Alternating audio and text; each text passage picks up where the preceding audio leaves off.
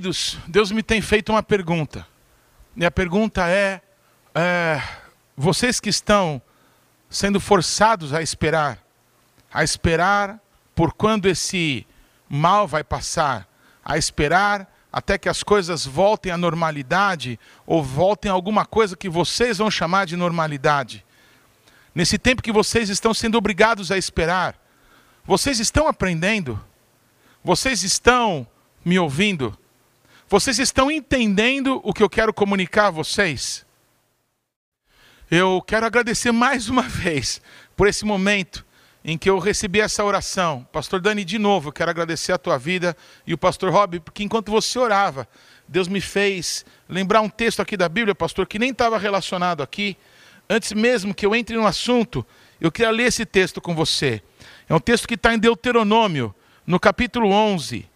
Amém? Deuteronômio, no capítulo 11. Deixa eu achar aqui que não estava programado para que eu lesse esse texto, mas o Senhor me fez lembrar agora.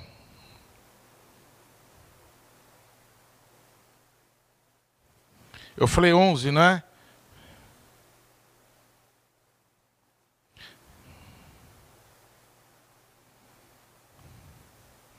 Na verdade é Deuteronômio 8, perdão.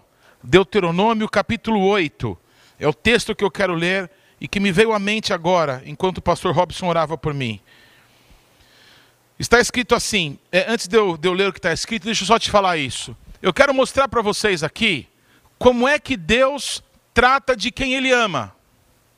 O amor de Deus não é segundo amor do mundo. O amor do mundo é corrupto.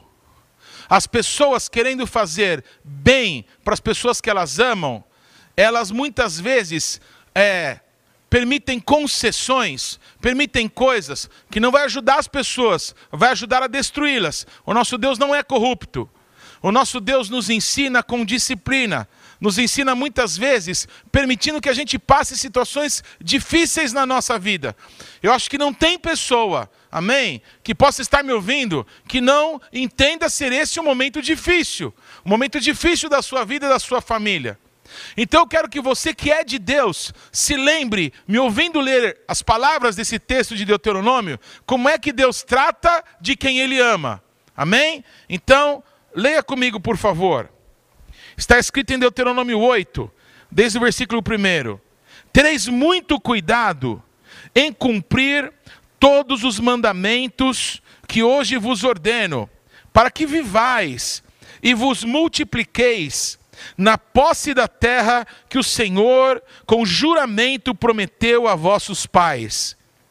E te lembrarás de todo o caminho pelo qual o Senhor, o teu Deus, te guiou no deserto, esses 40 anos, para te humilhar e para te provar, para saber o que estava no teu coração, e se guardarias ou não os seus mandamentos. Ele te afligiu e te deixou ter fome.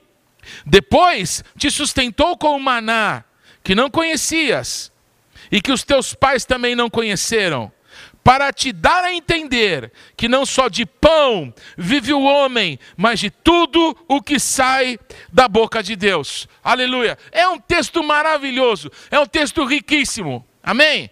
Que nos ensina o seguinte: nos piores dias da nossa vida, quando nós somos de Deus e nós prestamos atenção que todas as coisas passam, quando nós esperamos um momento difícil passar na nossa vida, nós esperamos na confiança daquele que nos está permitindo passar por isso, que está conosco nessa situação e que nos vai tirar daqui. Todas as coisas passam, os dias bons passam, os dias maus passam, porque nós estamos, amém, com os olhos fixos na eternidade, amém? Não no bom, não no bem, não no mal, naquele que vive e reina para sempre, naquele que é tudo em todos, os nossos olhos estão nele. Então, quando nós passamos por momentos difíceis e nós estamos com ele, Amém? Nós esperamos que esse tempo passe, mas nós precisamos aprender alguma coisa nesse tempo.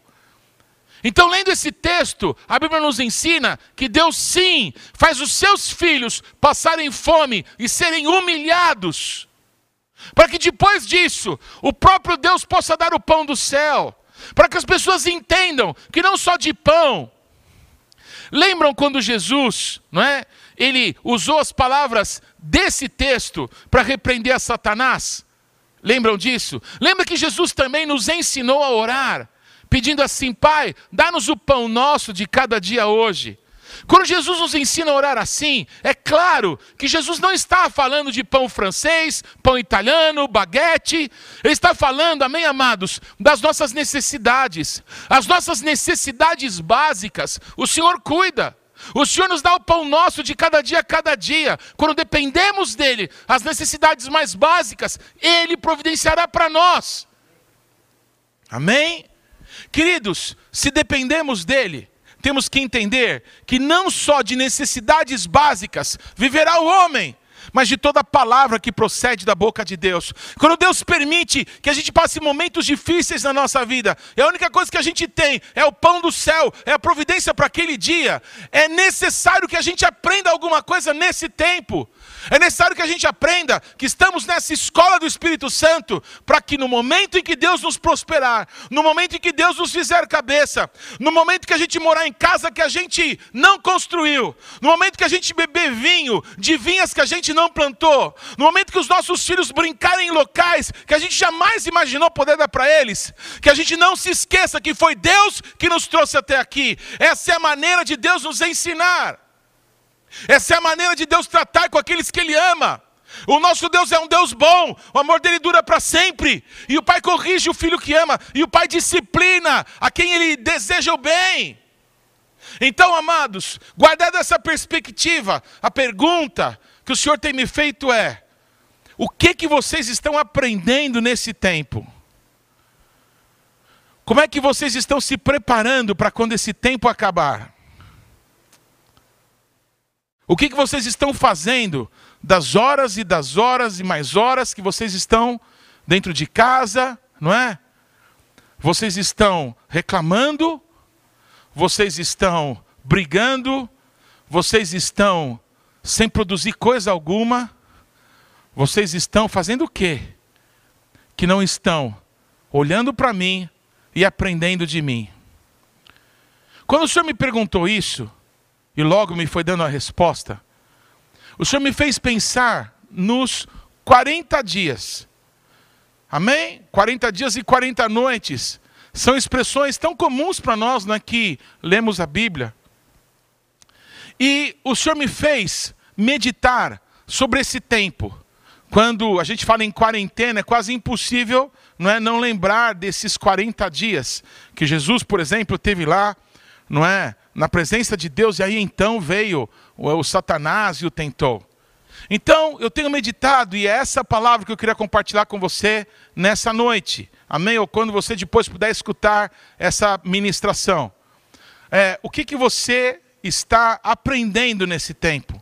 Como que você está se preparando para quando esse tempo terminar? Porque quando terminar esse tempo, um outro tempo vai começar. E nós precisamos estar prontos para isso, porque Deus tem um propósito com tudo isso, Ele tem um propósito conosco, e o nosso Deus quer despertar você, para você parar de jogar o teu tempo fora porque é um tempo da gente se preparar para as coisas que o Senhor quer usar a nossa vida, nesse tempo, amém? Que daqui a pouquinho se iniciará. Amados, eu estive estudando, não é, na palavra de Deus, sobre quantas vezes essa expressão 40 dias aparece na Bíblia. São inúmeras. E se você me permitir, eu queria citar quais são as situações, se eu não esqueci nenhuma, quais são as situações na Bíblia em que 40 dias são apontados para alguém. Não que essa quarentena que estamos tendo aqui no Brasil e outros países é de 40 dias. Não é disso que eu estou falando, tudo bem? Mas é desse período. Chama quarentena, estamos não é, quarentenados, as pessoas estão usando essa expressão. Amém? Porque foi dado um período em que as pessoas não poderiam sair de casa, essa é a ideia. Então, eu queria falar sobre esses 40 dias. E a primeira vez que essa expressão aparece na Bíblia, ela aparece com Noé. O Noé, depois que entrou na arca, amém? Começou a chover e choveu 40 dias e 40 noites. A primeira coisa que eu quero fazer você meditar é que o Noé conheceu um mundo, ele conheceu uma maneira de viver, ele conheceu uma realidade, amém, que ele estava habituado. Ele, durante 120 anos, né, ele construiu aquela arca. O Noé tinha 500 anos quando a arca foi é, terminada e que começou a chover. E o Noé vive mais 350 anos depois do dilúvio. Morreu com 850 anos. Amados, o mundo que o Noé conheceu, o tempo lá do Matusalém, que ele conheceu muito bem, o tempo né, antes do dilúvio, quando o mundo tinha uma outra configuração, certamente a decadência do pecado que se deu antes do dilúvio, o Noé viu tudo. Mas o nosso Deus um dia falou para o Noé: entra na arca. E quando Noé entrou na arca, passou uma semana e começou a chover. E choveu e choveu. E durante 40 dias e 40 noites não parou de chover. O Noé ainda demorou bastante tempo para sair da arca. Mas quando Noé saiu da arca, era um outro mundo. Era uma outra realidade. O tempo que o Noé esperou dentro da arca, o tempo em que aquele juízo estava se abatendo sobre o mundo, fez com que o Noé ficasse imaginando como que será depois que eu sair daqui. As pessoas que ele conhecia não existiam mais. As cidades que ele conhecia já tinham sido todas destruídas. O mundo era outro. E o Noé precisava viver naquele novo mundo que estava diante dele quando ele descesse da arca. O que o Noé fez? Imediatamente, depois de descer da arca, ele faz uma aliança com Deus. Ele entrega, na verdade, Deus faz uma aliança com ele. Ele entrega um altar para Deus, ele entrega um sacrifício para Deus. Ele adora o nosso Deus. E o nosso Deus faz uma aliança com Noé. Assim que começa, amém, um novo momento da vida daquelas pessoas. Um novo mundo, um novo tempo. O que, eu aprendo com isso? Que 40 dias esse tempo que a gente fica esperando, esse tempo que parece que está um caos, que está tudo acabando lá fora, nos está levando de uma dimensão para uma outra dimensão, de um tempo para um outro tempo, de uma realidade para uma outra realidade. Você está se dando conta disso? O que, que você está fazendo nesse tempo? Você está se preparando para essa nova realidade que o Senhor tem para nós, que o Senhor está colocando diante de nós? É importante que você ouça essa palavra, amém? Julgue com o teu coração e tome atitudes. Segunda vez, e essa é muito curiosa, de todas, talvez para mim, a mais curiosa. A segunda vez que a Bíblia fala de 40 dias, sabe o que que fala? Fala da mumificação de Jacó. É. Jacó, o patriarca, ele morreu no Egito. E segundo o costume dos egípcios, não é? Então as pessoas que morriam lá tinham que ser preparadas para o mundo depois do, do mundo natural. Os egípcios acreditavam na vida após morte, acreditavam lá na lenda do barqueiro, não é? Então você vê os túmulos dos faraós cheios de riquezas. As mulheres do faraó eram mortas juntos com ele, para que ele tivesse um harém, para que ele levasse as suas riquezas para o mundo vindouro. Mas você sabe que só tem um caminho, amém, para a vida depois da morte. Esse caminho se chama Jesus Cristo. Você sabe disso.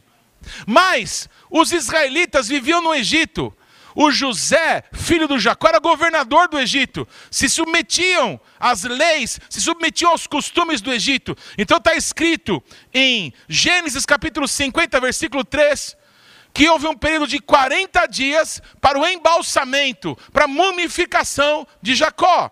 Mas o Jacó não foi sepultado no Egito, ele foi sepultado na caverna de Macpelá, que o Abraão tinha comprado, não é? Para sepultar a sua morta Sara, e aí depois seu filho Isaac, a sua nora Rebeca, e aí depois o Jacó e a Leia, esposa do Jacó. Muito bem, onde eu quero chegar? Por que, que os é, egípcios, eles tinham na cultura deles, que para você preparar alguém que morreu, para o mundo vindouro precisa de 40 dias. Eu te faço essa pergunta: aonde que as trevas aprenderam valores espirituais? É claro que foi com o nosso Deus. O Satanás, o querubim ungido da guarda, tudo que ele faz ainda hoje, ele faz porque ele aprendeu com Deus. Ou por que que você nunca parou para pensar que nos, nos cultos afros que tem por aí, quando as pessoas derramam sangue de animaizinhos, eles fazem isso para adquirir poder. Então derramam sangue de uma pomba, derramam sangue de uma galinha, derram, derramam sangue de, de cabritos, de ovelhas, de carneiros, de bois, e aí vai. Porque quando se derrama sangue, se libera poder. Aonde foi que Satanás e o mundo das trevas aprendeu que o derramamento de sangue libera poder? Aonde foi? Se não com Jesus, que se entregou por nós como sacrifício perfeito antes da fundação do mundo, como diz as Escrituras. Pois tudo que o reino das trevas faz é imitar, é buscar meios pelos quais o poder de Deus, o poder do mundo sobrenatural, se possa manifestar. Mas eles fazem com engano, eles fazem para o seu benefício próprio, eles fazem para dar é, vazão para as trevas, e não para honrar o nosso Deus.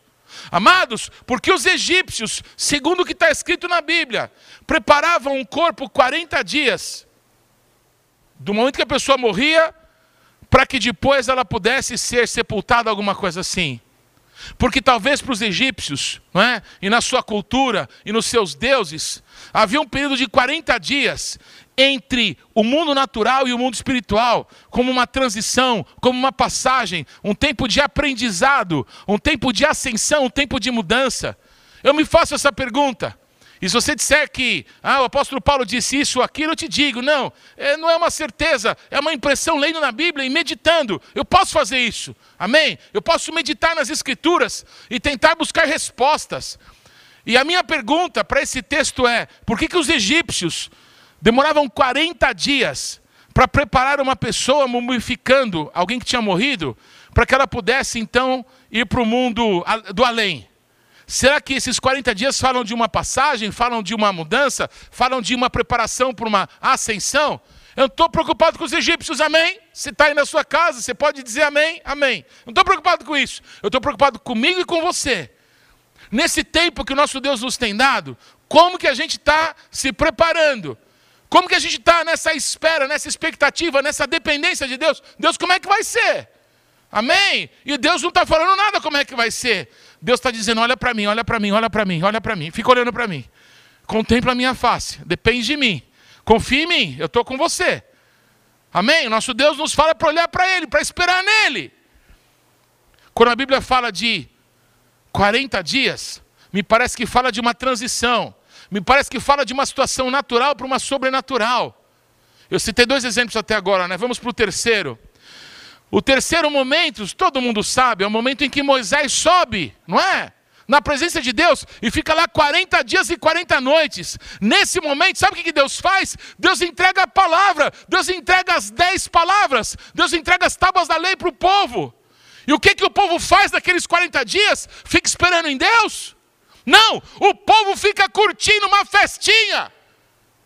O povo enche a cara, se dá à prostituição, faz um bezerro de ouro, seja lá o que você chame de droga de bezerro de ouro na tua vida, tudo que você põe no lugar de Deus virou um ídolo detestável. E o nosso Deus, quando entregou as dez palavras para Moisés, o Moisés, quando viu aquela aberração no meio do povo, ele quebra as tábuas da lei. O que, que o nosso Deus estava dando para o seu povo? O direito de eles serem livres. Porque povo escravo não tem direitos. Povo escravo só sabe que ele tem que trabalhar, comer para trabalhar, dormir para trabalhar amanhã, e só para de trabalhar quando morre. Isso é o direito do escravo. Mas o povo de Deus não era mais escravo, era livre. Povo que é livre tem constituição, e a constituição de Deus é a palavra dele para nós. Pois bendito é o nome do Senhor. Quando o nosso Deus estava dando a sua palavra para o seu povo, o povo não estava esperando em Deus. O povo achou que Deus tinha matado Moisés, que tinha acontecido alguma coisa pro, com ele. Ele estava cansado, estava entediado daquela espera. Há momentos na nossa vida que o nosso Deus nos faz esperar nele. Mas, irmãos, o que você está fazendo nesse tempo de espera? Já acabaram a série, você ficou entediadinho? Ficou? Mas não é para a gente estar tá esperando o segundo mundo, era para a gente estar tá esperando o segundo em Deus, tomando atitudes, para que a gente possa estar preparado para aquilo que Deus tem para as nossas vidas. Se você não quer escutar um pastor te falando, então ouça o rádio, liga aí a Jovem Pan, a Band, liga e veja as pessoas do mundo dizendo que o mundo não vai ser mais o mesmo. Que quem não fizer uma transição para o meio digital já era. Que as empresas, por exemplo, de, de vendas, que, que abrem a loja e as pessoas vão lá comprar. As pessoas que agora estão tendo que se adaptar a essa situação e vendendo para a internet. Se eles acham que vai voltar atrás e eles vão conseguir ter a mesma, o mesmo tipo de negócio que tinham antes e não se desenvolverem nos meios digitais, eles vão ser engolidos. Portanto, esse é um tempo de preparação para todo mundo. Você não quer escutar o pastor? Escute o mundo. Mas se prepare, porque o nosso Deus está nos dando uma oportunidade de, nessa espera, a gente se capacitar, se preparar, porque o Senhor tem um propósito conosco. Quem dera que você possa ouvir o Espírito Santo naquilo que o nosso Deus está falando com o seu povo. É um tempo da gente se preparar. É o tempo da gente estar tá esperando em Deus. Amém? A espera em Deus não é uma espera passiva, é uma espera ativa. Você busca a face do Senhor, você adora a Deus, você quer que Ele te diga, que Ele te fale alguma coisa. Você quer tocar as pessoas. O pouco que você sabe, você quer compartilhar com os outros. O que, é que você tem feito? Falei de três, né?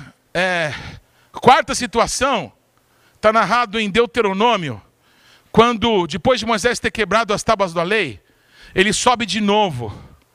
Ele sobe de novo para o Monte Sinai. Só que dessa vez, acho que você sabe disso, né?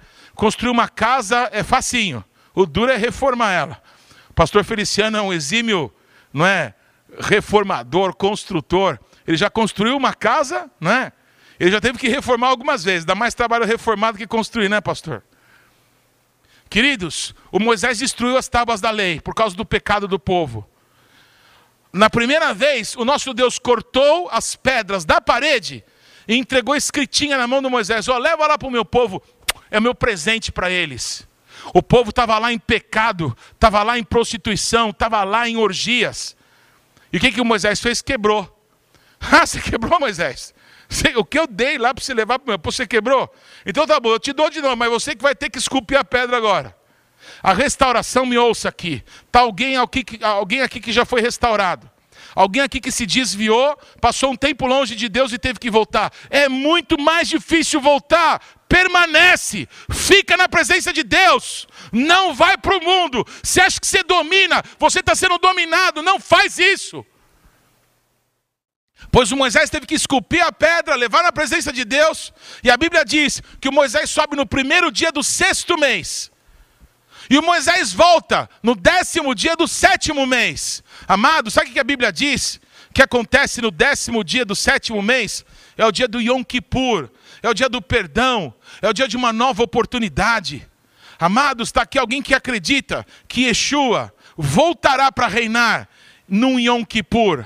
Amém? Eu não estou dizendo de que ano ele vai voltar. Eu estou te dizendo que assim como Jesus morreu na Páscoa, ressuscitou no dia das primícias, o Espírito de Cristo veio no dia de Pentecostes e ele reinará em tabernáculos. Eu creio. Amém? Segundo a profecia de Joel, que Yeshua voltará num Yom Kippur.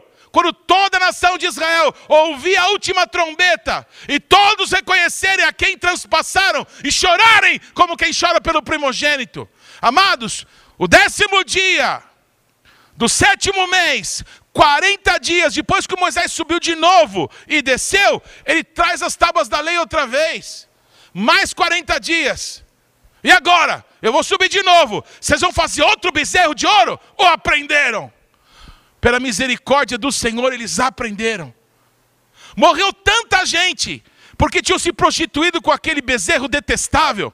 Morreu tanto pai de família, morreram tantas pessoas. Sabe que precisa morrer mais alguém para que a gente se arrependa? Moisés subiu numa nova oportunidade. Ele deixou o acampamento e ele acendeu. E esse que acendeu, ele voltou. Eu quero que você lembre que Jesus foi para o céu e ele voltará.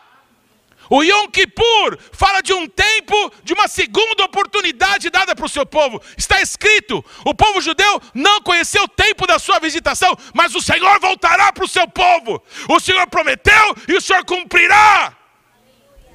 40 dias, fala de uma expectativa. Se você perdeu, tem uma segunda chamada, não perca agora. Não perca esse tempo. Não perca essa oportunidade que está pingando diante de você. Você estava meio desviadão, estava? Então volta agora. Volta nesse tempo. Deixa o coração pegar fogo outra vez. Porque o Senhor nos está dando uma oportunidade para observarmos que o mundo está mudando. Nessa expectativa, nessas preocupações, algumas necessidades, lutas que alguém pode estar passando, saiba, se lembre, Deus está contigo, Ele não te abandonou, Ele te ama. Mais uma vez agora, que a Bíblia fala de 40 dias, é o momento em que o Moisés manda 12 espias para verem a terra prometida. Eles ficaram olhando a terra prometida por 40 dias. Olha que coisa. 40 dias foi o tempo que eles estiveram lá, observando tudo. E o povo na expectativa. E o povo, será que, será que é boas cidades? Será que tem coisa para comer? Será que as frutas são gostosas? Amados trouxeram um cacho de uva, que precisou de dois homens para carregar um cachinho de uva. Falaram: olha, as cidades são fortificadas, tem um povo lá guerreiro, tem gigantes na terra. É um negócio impressionante. Mas enquanto dez espias falavam das dificuldades, dois dos espias, Josué e Caleb, diziam assim: Eia! Subamos e possuamos essa terra, nós vamos comer aquele gigante que nem pão. A nação inteira escutou os mesmos relatos, toda a nação. Dez que só falaram desgraça, porque não estavam observando o que Deus mostrou para ele naqueles 40 dias. Dois observaram as mesmas coisas e as conclusões foram totalmente diferentes. Como que nós vamos sair desse tempo que nós estamos vivendo? Aí nas nossas casas, aí sem poder congregar no espaço físico com todos os irmãos, como que nós vamos sair desse tempo? Ó oh, dia, ó oh, dor, ó oh, azar, isso não é para quem serve a Deus. Nós vamos sair daqui melhor. A mão do Senhor está sobre a nossa vida. Deus quer usar a gente, não vai usar. Já deveria estar tá usando. Você está se deixando usar? Se você está se deixando usar, que com mais força a mão do Senhor venha sobre a tua vida, que com mais poder o Senhor te toque. Mas é tempo do Senhor para as nossas vidas. Nós temos declarado isso profeticamente, mas eu peço a Deus, Deus, abre os olhos dos meus irmãos para que eles vejam que mais numerosos são aqueles que estão conosco do que aqueles que estão contra nós. Nós não estamos cercados, irmãos, nós estamos cercando. Esse é um tempo do favor de Deus para a sua igreja. Me ouça, em nome de Jesus. Mais um exemplo de 40 dias. Durante 40 dias, o gigante Golias afrontou os exércitos de Israel. Aquele maldito dia e noite se levantava e blasfemava contra Deus e zombava de Israel. Em 1 Samuel 17, 16 está escrito: Chegava-se, pois, o filisteu, pela manhã e tarde, e apresentou-se por 40 dias. 40 dias de angústia, irmão. 40 dias de medo, aquele baita grandão, gigantão. Vinha e dizia: Não tem homem aí, o Deus de vocês não vale nada, é fraco. Durante 40 dias, de manhã e à tarde, aquele maldito vinha. E o que fazia Israel? Ficava esperando. O que eu vou enfrentar uma encrenca dessa? O que eu vou fazer nesse tempo? Em que as notícias são cada vez piores, em que cada vez eu me sinto menor, porque tem aquele grandão que cada vez se faz maior, porque ninguém enfrenta ele. O que, que eu faço nesse tempo? Como que eu espero esse tempo? Queridos, vai fazer alguma coisa, vai de boa, de útil. O Davi, nesse tempo aí, ele estava trabalhando, estava cuidando das ovelhas que eram do pai dele. Ele estava lá de madrugada cantando: O Senhor é o meu pastor, nada me faltará.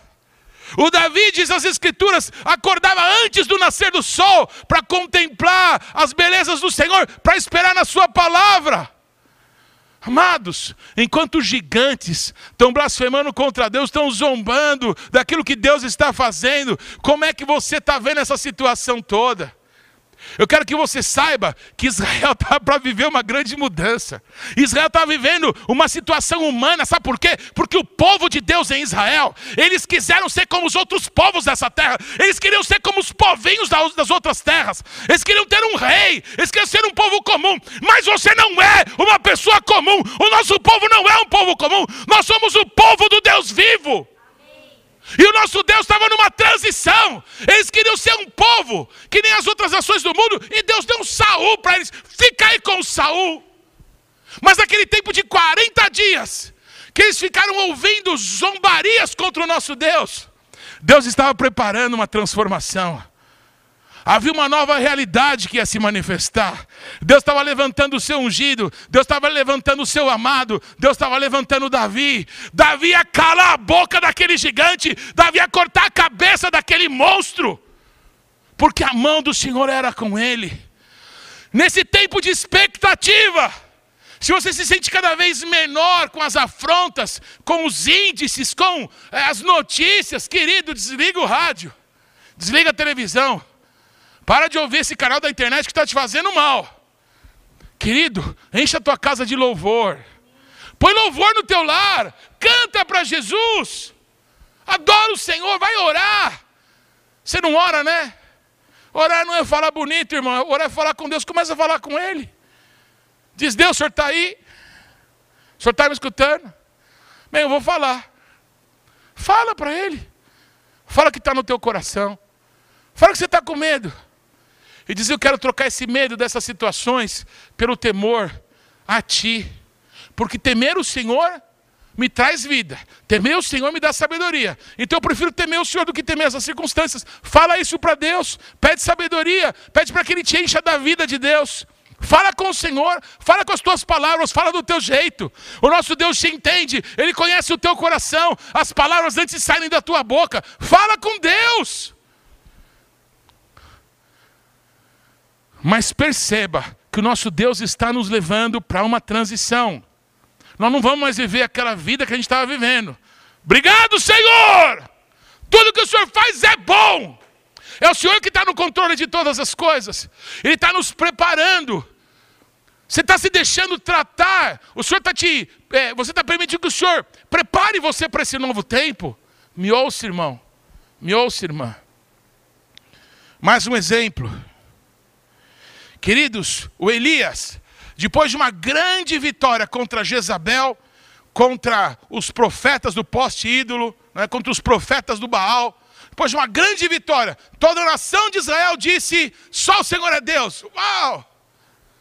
O Elias achou que as coisas iam ser conforme os sonhos e as expectativas dele. Mas as coisas não são como a expectativa das pessoas que servem a Deus. As coisas são conforme o Senhor quer que elas sejam. O Elias achava que ele era o topo da cadeia alimentar, que ele era o único ungido, não é? Que ele era a única pessoa que Deus usava nos seus dias. Certamente Deus usava muito Elias. Glória a Jesus pelo Elias. Mas o que Deus estava fazendo não ia trazer glória para Elias, ia dar glória para Deus. É assim conosco. Deus nunca vai usar uma pessoa só. Deus nunca vai usar um grupo só. O que Deus está fazendo é ao redor do mundo, irmãos. Você acha que Deus está revelando coisas para nós? Está revelando coisas para o mundo inteiro. E bendito seja Jesus que nós estamos ouvindo também. Que bênção, a gente também está podendo ouvir o que Deus está falando no mundo inteiro. Porque a igreja é dele. E bênção é fazer parte do corpo de Cristo. Ouça o Espírito Santo e se deixe conduzir. Pois o Elias, ele pediu a morte. E Deus estava para dar. Mas quando Elias se arrepende profundamente, porque Deus o confronta dizendo: Olha aqui o Elias, vai lá e unge o Azael, rei da Síria, unge o Jeú, rei de Israel, e unge o Eliseu, profeta, no teu lugar. O que nosso Deus estava dizendo que ia trazer juízo para a casa do maldito do Acabe, ia trazer juízo para o povo de Israel que tinha prevaricado contra o Senhor. Mas porque o Elias achava que Deus só usava ele, Deus estava levantando um outro no lugar do Elias. É assim que Deus faz. Deus nunca vai fazer tudo com uma geração só. Eu e a Carla cansamos de dizer isso. Nós não somos a geração. Nós já passamos, irmãos. Ore para que o Senhor te dê força. Ore para que você seja útil. Para que você possa ser usado por Deus junto com os teus filhos e netos. Mas se você não quer se deixar tratar, que o Senhor te promova logo. Pelo menos você não atrapalha. Não fica bravo comigo, amém? Mas olha, é melhor ir logo para o céu do que atrapalhar aqui na terra, do que perder a salvação. Quando Deus fala para o Elias, vai lá e unge o rei de Israel, unge o rei da Síria, e unge o Eliseu, profeta, no teu lugar, o Elias não vai ungir ninguém, ele vai ungir o Eliseu. Todos comigo? Não é que o Elias desobedeceu a Deus. O Elias conhecia o coração de Deus. É isso que eu quero dizer para você. O tempo do juízo ia chegar, inexoravelmente ia chegar. Mas o tempo da graça estava ali diante deles. O Elias, que tinha pedido a morte, quase respondeu, quase recebeu a resposta de Deus. O Elias se submeteu à vontade do Senhor e foi despertar o Eliseu, foi levantar o Eliseu para ser profeta no lugar dele. Amados, o Elias é um dos únicos homens que já viveu e que não morreu. Amém? Ele foi para o céu num redemoinho, porque o Senhor tinha um propósito com ele, que ainda vai se manifestar. que lindo! Mas o Elias não morreu, sabe por quê? Porque ele deixou a glória de ser o cara mais famoso dos seus dias para se transformar num pai, para gerar uma outra geração, para fazer parte daquilo que Deus faria. Amados, quando o Eliseu, me desculpa, quando Elias pediu a morte, a Bíblia diz que apareceu um anjo e deu pão e água para ele e falou assim: Elias, come e bebe, que a tua caminhada ainda é longa, viu, meu amor? Todos comigo? Você está me escutando, irmão? Come e bebe esse pão, toma essa água aqui, porque ainda Deus vai fazer coisas com você. A não ser que você não queira. Se não quer, fala agora que eu oro agora por você. Amém? Não sei se vou poder ir no seu velório, porque não está podendo por causa do coronavírus. Mas você pode ser promovido agora. Mas se você quer ser usado por Deus, irmãos, que seja do jeito de Deus e não o nosso. Está escrito que o Elias demorou 40 noites e 40 dias para ir até o Monte Horebe, o monte de Deus. A vida do Elias nunca mais seria a mesma. O Elias que era como os carros de Israel, como sua gente a cavalo, os exércitos inteiros de Israel não eram tão poderosos como Elias, servo de Deus. Mas o Elias deixou esse momento da vida dele para se transformar num pai. Ele nunca mais realizou grandes milagres. Nunca mais. Nunca mais foi aquele Elias, o poderosão. Ele se transformou num pai. E como pai, ele foi para o céu sem conhecer a morte. Amados, 40 dias me parece que é um tempo de expectativa. 40 dias não é fácil, não, hein? 40 dias é tempo, hein? Mas parece que é um tempo que Deus nos mostra na Bíblia, que é um tempo de uma expectativa, é um tempo de uma é, observação, porque alguma coisa está sendo transformada, uma mudança está se dando. Como que a gente se prepara para essa mudança? Como que a gente se prepara para esse novo tempo? Como que a gente se deixa conduzir por Deus, ser moldado por Deus, para que Deus continue nos usar naquele outro momento, naquele novo tempo, ali depois do dilúvio, ali depois daquele juízo, ali depois daquela situação, como que Deus pode continuar nos usando? Permita a Deus, amém, tratar com o teu coração. Duas últimas situações no Antigo Testamento. Uma com o profeta Ezequiel, outra com o profeta Jonas. O nosso Deus usa o profeta Ezequiel para falar de 40 anos de juízo que viria contra a casa de Israel. Me deixa ler esse texto, está em Ezequiel 4, 7. Depois você pode ler esse capítulo inteiro. 40 dias te dei, cada dia por um ano. Voltarás, pois, o rosto para o cerco de Jerusalém com o teu braço descoberto e profetizarás contra ela. Um tempo de juízo, um tempo que demoraria 40 dias, como temos falado nessa noite, e que apontava para um tempo de um grande é, juízo de Deus de 40 anos contra o povo do Senhor. Foi o mesmo tipo de juízo que aconteceu no deserto. Porque naqueles 40 dias eles não temeram o Senhor, temeram os gigantes da terra. Aquela geração de incrédulos morreu no deserto. Nos 40 anos que eles ficaram, morreu até o último. Para que uma nova geração pudesse entrar e possuir a terra prometida. Da mesma forma, através do profeta Ezequiel, a Bíblia diz que por causa de 40 dias, amém, 40 anos estavam sendo apontados. Um outro profeta que fala de 40 dias é o profeta Jonas. Está escrito assim: começou Jonas a percorrer a cidade, caminho de um dia, e pregava e dizia: ainda 40 dias, e Nínive será subvertida. Amados, o juízo que ia cair em Nínive, ia cair depois de 40 dias. As pessoas que ouviram aquela palavra, me ouçam, eram ímpios, eram idólatras, do rei até os empregados mais simples, todos idólatras. Era uma cidade de pecado. Amados, daqui a 40 dias foi a palavra de Jonas. Virá um juízo de Deus, essa cidade vai ser totalmente destruída. Sabe o que aconteceu? Todos ouviram a voz do Senhor. Todos se arrependeram, todos jejuaram, do rei até os mais simples servos.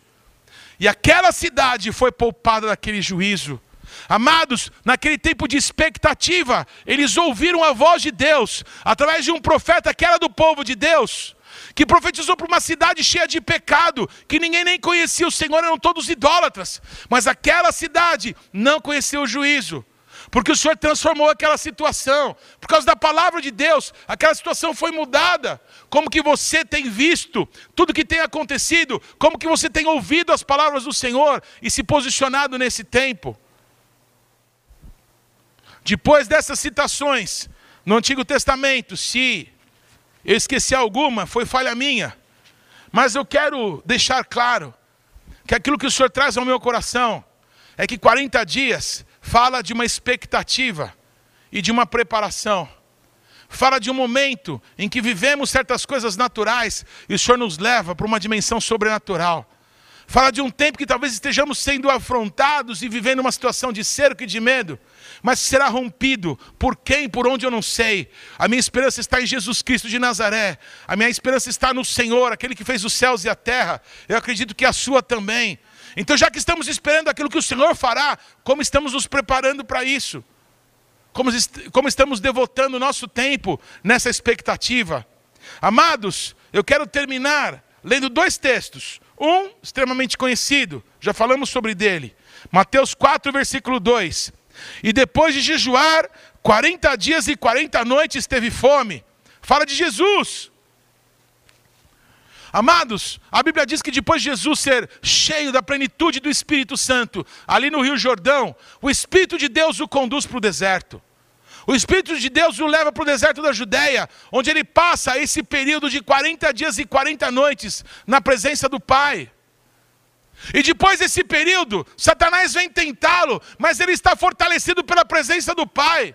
Ele está ali pronto para dar início ao seu ministério. Ele está ali pronto, amém? Como o Cordeiro de Deus que tira o pecado do mundo. O problema dos homens, dos seres humanos, é o pecado. Você pode inventar a história que você quiser, a história bonita que você quiser, a religião que você quiser, mas isso não muda essa situação.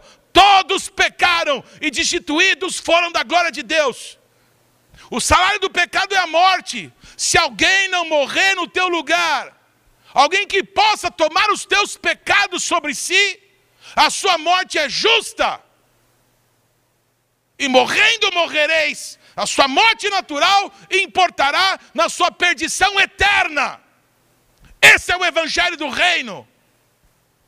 Mas Jesus Cristo veio a esse mundo em carne. Ele nunca pecou nenhum dia da sua vida e nenhuma circunstância da sua vida. E mesmo assim, ele se entregou por mim e por você. Para que você, tomando sobre si o sacrifício de Jesus, você possa ser perdoado pelo Pai. Você possa dizer: Deus, eu pequei. Jesus não merecia aquilo, eu merecia. Por isso eu te peço, me perdoa, Pai, eu pequei contra o Senhor. E agora, por causa do sacrifício de Jesus, eu tenho acesso à tua presença, me perdoa. Para que você saiba que o perdão já foi dado, já foi liberado naquela cruz há mais de dois, há quase dois mil anos atrás. Então receba o perdão de Deus e se posicione. Bendito é o nome de Jesus. A Bíblia diz que o Espírito Santo guiou Jesus para o deserto, mas Jesus volta do deserto no poder do Espírito. Jesus, naqueles 40 dias, ele sai de uma dimensão do filho do carpinteiro para se manifestar como Mashiach, como glorioso filho de Deus, que veio nesse mundo como uma ovelha muda diante dos seus tosqueadores. Ele curou enfermos, ressuscitou mortos, andou sobre as águas, multiplicou pães para uma multidão, mas ele veio para morrer. Ele era o Cordeiro de Deus que tira o pecado do mundo. O que Deus tinha para ele era a cruz do Calvário, e Jesus foi fiel até a morte morte de cruz. Por isso Deus o exaltou. Ele deu um nome que está sobre todo nome nome diante de quem todo joelho se dobrará e toda língua confessará que só o Senhor é Deus. Aleluia! Há uma dimensão de Jesus nos seus 30 anos, quietinho, apagado, desconhecido, para o momento em que ele se batiza. E aí, de repente, o Espírito Santo, depois de ter levado 40 dias na presença do Pai, Jesus Cristo volta para Israel, para ser usado pela glória do nosso Deus. Amém? Um tempo de transição foi aquele. Eu quero que você entenda que esses 40 dias falam de uma expectativa, falam de uma espera, falam de um tempo de preparação, de um tempo de capacitação para aquilo que o nosso Deus quer fazer conosco. Você tem deixado Deus tratar com você para aquilo que o nosso Deus quer fazer conosco? É disso que nós estamos falando. Foi essa pergunta que o Senhor tem me feito. Para encerrar, Atos capítulo 1, versículos de 1 a 3. Deixa eu achar esse texto aqui. Escrevi, Lucas está escrevendo aqui. Escrevi o primeiro livro, ó Teófilo. Deixa eu fazer uma pausa aqui. Não se sabe se Teófilo foi uma pessoa que realmente existiu. Amém? Nós temos um irmão, o Tel, não é? Tel Hayashi. Ele se chama Tel por causa do Teófilo aqui. Teófilo quer dizer amigo de Deus. Nós não sabemos se ele era uma pessoa mesmo, ou se Lucas não é? está escrevendo para você. Você é o amigo de Deus, para quem o evangelho foi escrito. E ele não escreveu só o Evangelho, só não, não, escreveu apenas as coisas que Jesus fez, mas como a igreja de Cristo começou a caminhar. E isso são os atos dos apóstolos, que nós poderíamos bem chamar de atos do Espírito Santo, mas é um outro capítulo. Aqui, Lucas está escrito para o Teófilo, para o amigo de Deus. E Lucas escreve assim: Escrevi o primeiro livro, o Evangelho de Lucas, ó amigo de Deus, relatando todas as coisas que Jesus começou a fazer e a ensinar. Então, amados, Jesus que começou a fazer coisas e a ensinar coisas, ele continua fazendo e ensinando. Perceba Jesus fazendo através de você agora e aprenda com o Senhor, que é manso e humilde de coração. Versículo 2: Até ao dia em que, depois de haver dado mandamentos, por intermédio do Espírito Santo, aos apóstolos que escolhera, foi elevado às alturas. A estes também, depois de ter padecido, se apresentou vivo, com muitas provas incontestáveis, acrescentando-lhes durante quarenta dias e falando das coisas concernentes ao reino de Deus. Pergunta, pergunta óbvia, né? Por que, que Jesus precisou ficar mais 40 dias? Já não bastava os três anos e meio que ele ficou com eles? Ah, uma resposta meio óbvia, não é? É porque eles precisavam entender sobre a ressurreição, que tudo que falava a Bíblia sobre Jesus ia se cumprir, amém. Mas precisava 40 dias, não dá para fazer em 10, não dá para fazer em 35, não dá para fazer em 50, subir em Pentecostes, ia ficar até mais legal a festa. Queridos, por que 40? Eu não sei, porque Deus que manda, Ele que escreveu. A Bíblia é dele, amém? A vida é dele, o universo é dele, quem manda é o Senhor. 40 dias depois da ressurreição de Jesus, Jesus andou com seus discípulos, comeu com eles, ensinou coisas, está escrito aqui na Bíblia, concernentes ao reino de Deus. Amém, amados? E aí, depois de 40 dias, Jesus voltou para o céu. Amados, foi um tempo fácil para os discípulos? Leia, leia a Bíblia. Amados, não foi. Dois discípulos estavam indo embora para Emaús. Era já o terceiro dia que Jesus tinha morrido. E ele tinha dito: Eu vou morrer, eu vou ressuscitar no terceiro dia, depois eu vou encontrar com vocês na Galileia. Era o terceiro dia, e estava todo mundo em Jerusalém. Não foi fácil aqueles 40 dias. Aí depois que eles viram Jesus ressurreto, depois que Jesus apareceu para eles ali no meio de onde eles estavam, numa casa fechada, amados, eles foram para Galileia. Só que lá na Galileia, naquele período, eles estavam entristecidos. Você conhece a história? O Pedro um dia falou assim: Ah, quer saber de uma coisa? Eu vou pescar. Aguento mais. Não foi fácil para eles. Era um período de expectativa. Mas o que Deus vai fazer agora? Já aconteceu de tudo. Jesus fez tanto milagre, aí ele me morre. Me morre, acho que é a melhor expressão para Jesus. Ele, ele se morre. Jesus se entrega por nós. Ele me morre e agora? Agora ele ressuscitou, mas ele sumiu. Onde que ele está? Às vezes quando ele aparece, às vezes desaparece. Cadê Jesus? Foi um tempo de expectativa. O que, que vamos fazer agora? O que, que vai ser agora?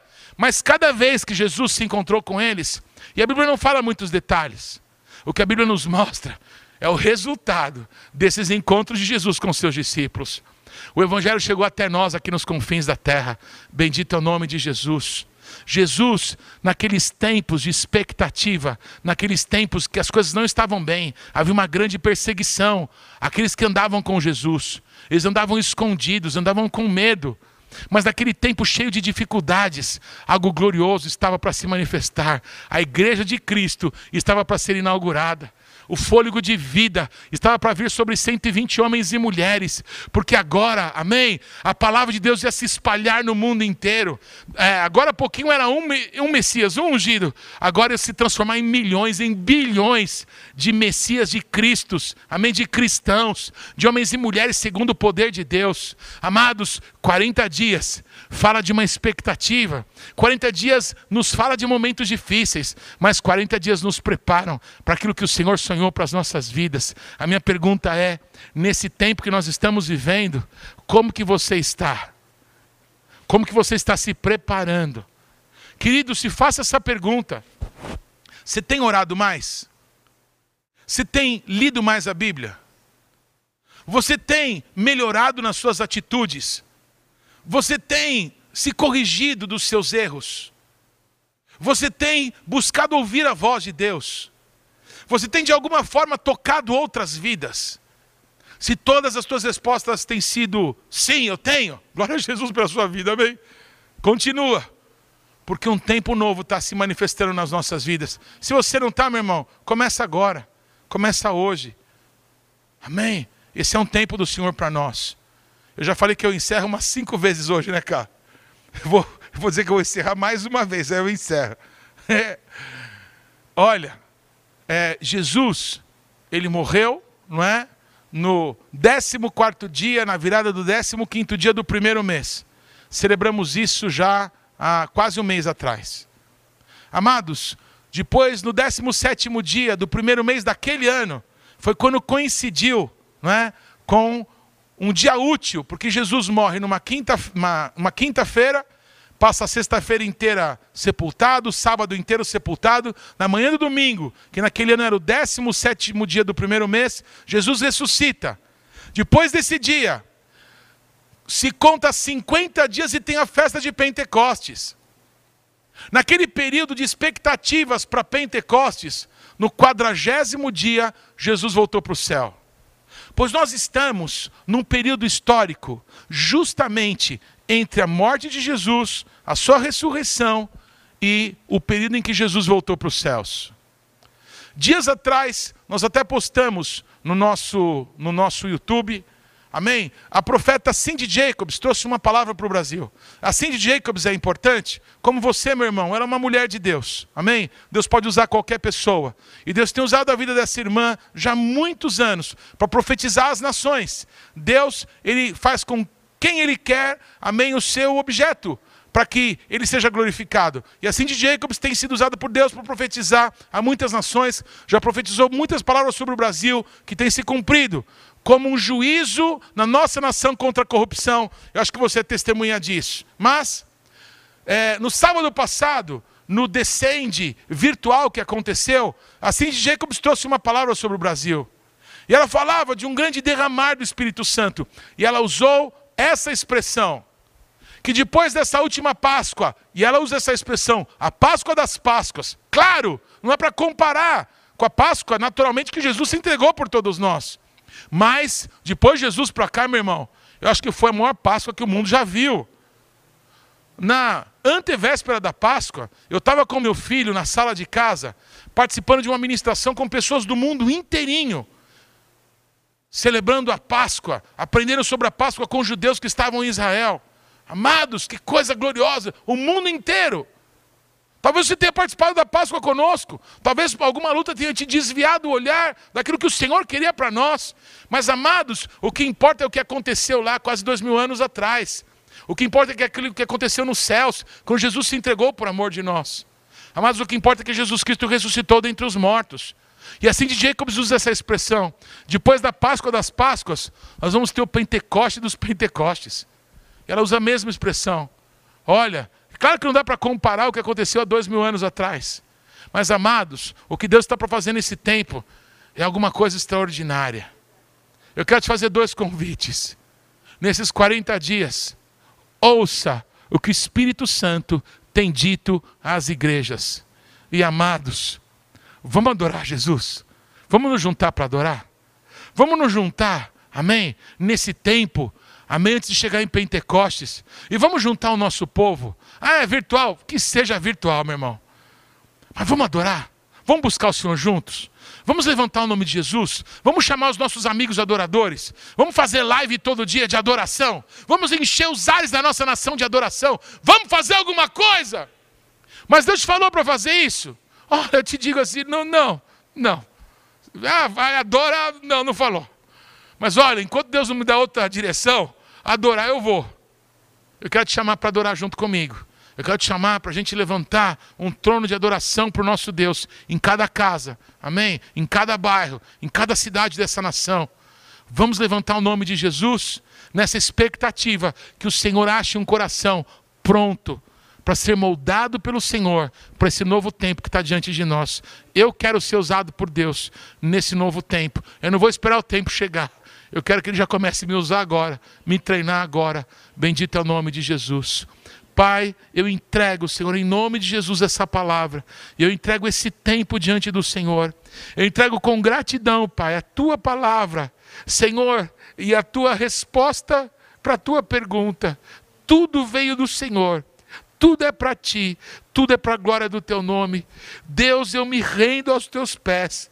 E eu te peço, nos dá graça, nos dá força, nos dá unidade, nos dá amor, nos dá desprendimento. Que cada irmão, que cada irmã que congrega comigo, que cada amigo, que cada filho ministerial, possamos juntos, Senhor, levantarmos as nossas vozes e os nossos corações para declarar, Pai, Senhor, glória para o teu nome. Que nós possamos acender uma luz nesses dias, Pai. Que a luz do Senhor possa resplandecer no meio dessas trevas. Eu invoco o nome de Jesus sobre os meus irmãos e amigos, eu invoco o nome de Jesus sobre a igreja de Cristo nessa cidade e nessa nação. Eu invoco o nome de Jesus Cristo, Pai, sobre esta geração. E eu oro com o Espírito Santo, Maranata, veio Senhor, em nome de Jesus. Amém. Que Deus te abençoe. Que a graça de Jesus esteja sobre a tua vida. Amém? Eu sinto que a gente precisa encerrar esse culto com a bênção sacerdotal. Amém? Esse mês de maio vai ser um mês glorioso para a gente, glorioso. O que está acontecendo no teu coração é o Espírito Santo te chamando. Que bênção! Você escutou o Espírito Santo te chamar? Que bênção! Deus podia ainda contar contigo, então Ele te chamou. E o Senhor que te chama, diga para Ele: Amém! Eis-me aqui, faz comigo, faz dessa geração, Pai, em nome de Jesus.